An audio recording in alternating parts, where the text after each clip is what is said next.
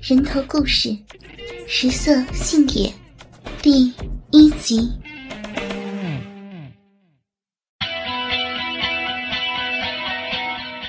各位来宾，经过精彩的角逐，本次食神争霸赛的赛场上，最终还剩下四位参赛选手。他们分别是来自明荣食府的主厨王子杰，大唐饭店行政主厨张宇轩，大兴发主厨李耀龙，还有本届大赛唯一的一位女性厨师德月楼的主厨赵雅静。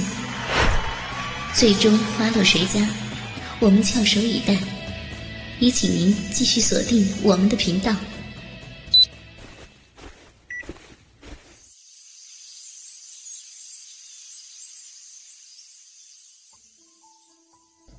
北京二环某小区，赵雅静过上了很多人都向往的生活，名利双收，誉满业界。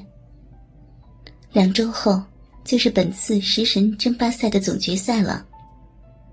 虽然已经胸有成竹，但依旧充满竞争。到底要如何才能稳操胜券呢？看着墙上一张张荣誉证书和明星的合影。恍惚间，赵雅静的思绪也随之回到了多年前的那个夏天。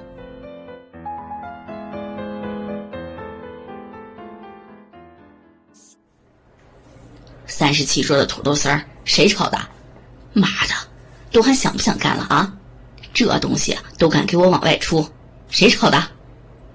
一个胖子叉着腰，在忙碌的厨房里面大声的呵斥着。面前的工作台上放着一盘土豆丝，单凭色泽和刀工，绝对是挑不出任何的问题。然而，尝一口才知道，这盘菜的味道是徒有其表，相差甚远。胖子一脸的横肉，看着半天都没人吱声，越发的气愤。在周围观望的厨师的脸上来回的游移，最终。目光停留在了一个清秀的脸庞上。这女人是什么时候来的？老板，我我我是上个礼拜来的。那个那个，闭嘴！你给我闭嘴！你什么时候来的不重要，我现在在问你，这盘土豆丝儿，他妈的谁点的少？不说，全部都给我滚蛋！我炒的。唉，今天心情不好。人本来就多，厨房里面又热，让你换排风扇说了多少次了，你都不换，咋的啦？你倒是让我滚蛋呢啊！瘪犊子，德月楼现在是你说了算的，嗯？一个慵懒的声音从厨房的角落传了过来，说话的人四十出头左右。厨师衣领上三色环带格外的醒目。虽然是说话，但是却闭着眼睛，手里攥着一把精致的紫砂壶，悠悠的下了一口茶。哎，张叔，你您就别逗乐了，我哪敢啊？让我滚蛋都不敢让您迈一步腿啊！不过这你你，哎，算了，张叔。您别往心里去啊，排风扇明个我就换。好了好了，都别围着了，干活去。张叔，我再给您沏一壶高的。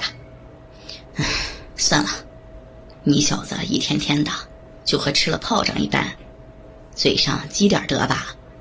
行了，别杵这里了，去忙你的吧。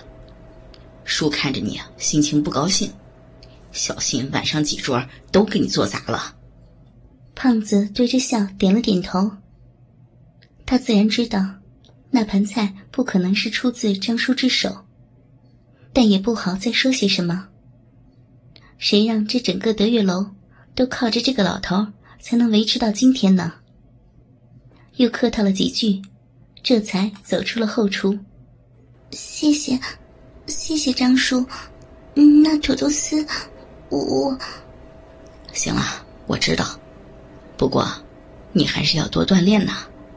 叔可不能每次都替你背锅啊。这土豆丝儿可能是最简单的一道菜，但也是最考验我们厨子的。今晚等下了班，叔再看看你试试啊。行了，你们呀，手底下也麻溜点儿别一天天让个胖子呼来喝去的。厨子咋啦？没厨子，他们吃个屁呀！众人哄笑中，张叔悠然的哼着小曲，再一次回到了角落边。赵雅静感激的看了看张叔。行了，今天就到这儿吧。好家伙，你这一宿浪费的土豆，都够平常卖几十桌的了。行了，你一个小姑娘也不容易，这些土豆算是我的。想要干好厨子，收到的时候还要心到。谢谢张叔，我我知道了，我会努力的。赵雅静说着话的同时，脱下了工作服。由于厨房里实在是太热了，又在灶台边上站了这么久，衣服几乎被打湿了，身体优美的曲线和轮廓，也在脱下工作服的一刹那，让人看得格外清晰。尤其是张叔，也是在不经意的瞄了一眼后，便再也移不开目光了。原本清澈善良的眼神里。忽然蒙上了一层灰蒙蒙的东西。雅静啊，你住的地方离这也挺远的吧？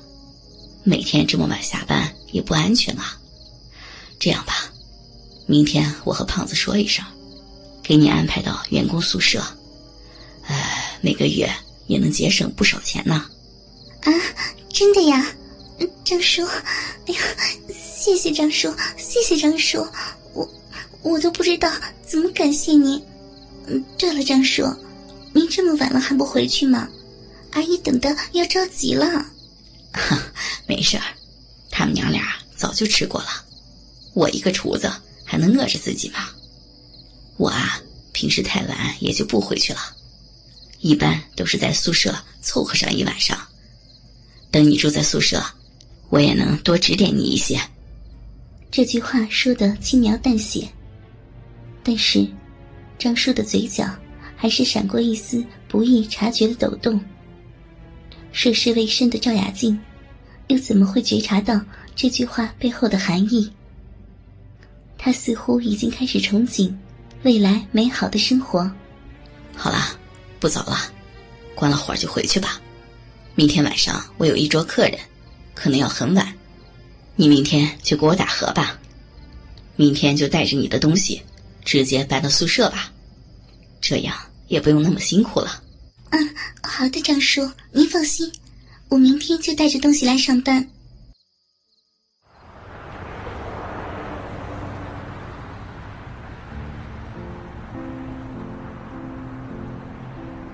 赵雅静走在街上，公交车已经没有了。为了省钱，她连打车都舍不得。虽然已经很累。但是想到张叔对自己说的那些话，心里自然是开心的不得了。回到屋子里，就开始收拾自己的东西。他现在住的是一间很小的地下室。半年前怀着梦想，他来到了北京，这座让很多人充满了幻想的城市。